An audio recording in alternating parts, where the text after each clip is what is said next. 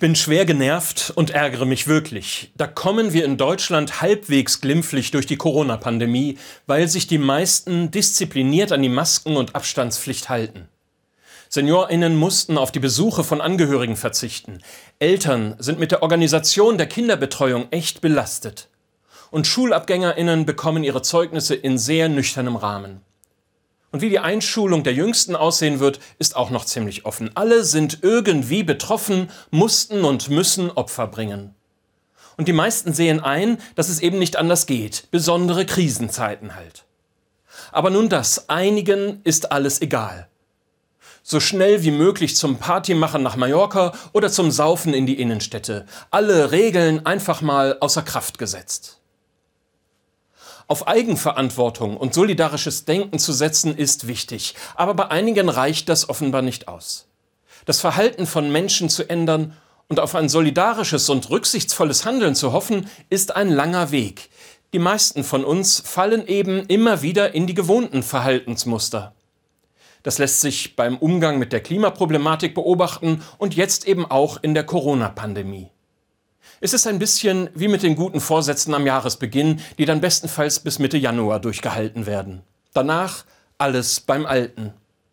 Umdenken ist schon schwer, die eigenen Verhaltensmuster zu ändern scheint fast unmöglich. In den biblischen Texten ist das Problem auch schon bekannt. Die Propheten des Alten Testaments versuchen es durch drastische und provokative Appelle. Aber auch ihr Erfolg ist meist mäßig. Wie könnte so ein drastisches Aufrütteln heute aussehen? Alle SUV-FahrerInnen anbrüllen, dass sie mit ihrem Energieverbrauch die Zukunft ihrer Kinder zerstören? Den Maskenmuffeln zuraunen, dass wegen ihrer Rücksichtslosigkeit möglicherweise bald ein Familienvater erstickt? Das ist ihnen dann doch etwas zu drastisch? Wer in diesen Wochen meint, er oder sie könne einfach zum früheren Verhalten zurückkehren, hat von der notwendigen Solidarität noch nicht viel verstanden. Im christlichen Glauben baut das gemeinsame Leben darauf auf, dass Menschen umdenken. Umkehr, Metanoia, so heißt das in den biblischen Texten. Wer nicht in der Lage ist, im eigenen Leben immer wieder neue Prioritäten zu setzen und das bisher Normale in Frage zu stellen, wird nicht zu einem solidarischen und christlichen Leben finden. Es braucht diese Fähigkeit, sich in den Gewohnheiten verunsichern zu lassen. Das gilt erst recht in diesen Wochen und Monaten. Wer sich einen gelungenen Urlaub nur mit Party und Massenbesäufnis vorstellen konnte, wird umdenken müssen. Wer sich ein gelungenes Wochenende nur mit vielen Menschen auf engstem Raum vorstellen konnte, wird umdenken müssen. Wer meint, dass Alltagsregeln wie Gesichtsmasken und Abstand nur für die anderen gelten und er sich lachend und achselzuckend darüber hinwegsetzen kann, wird umdenken müssen.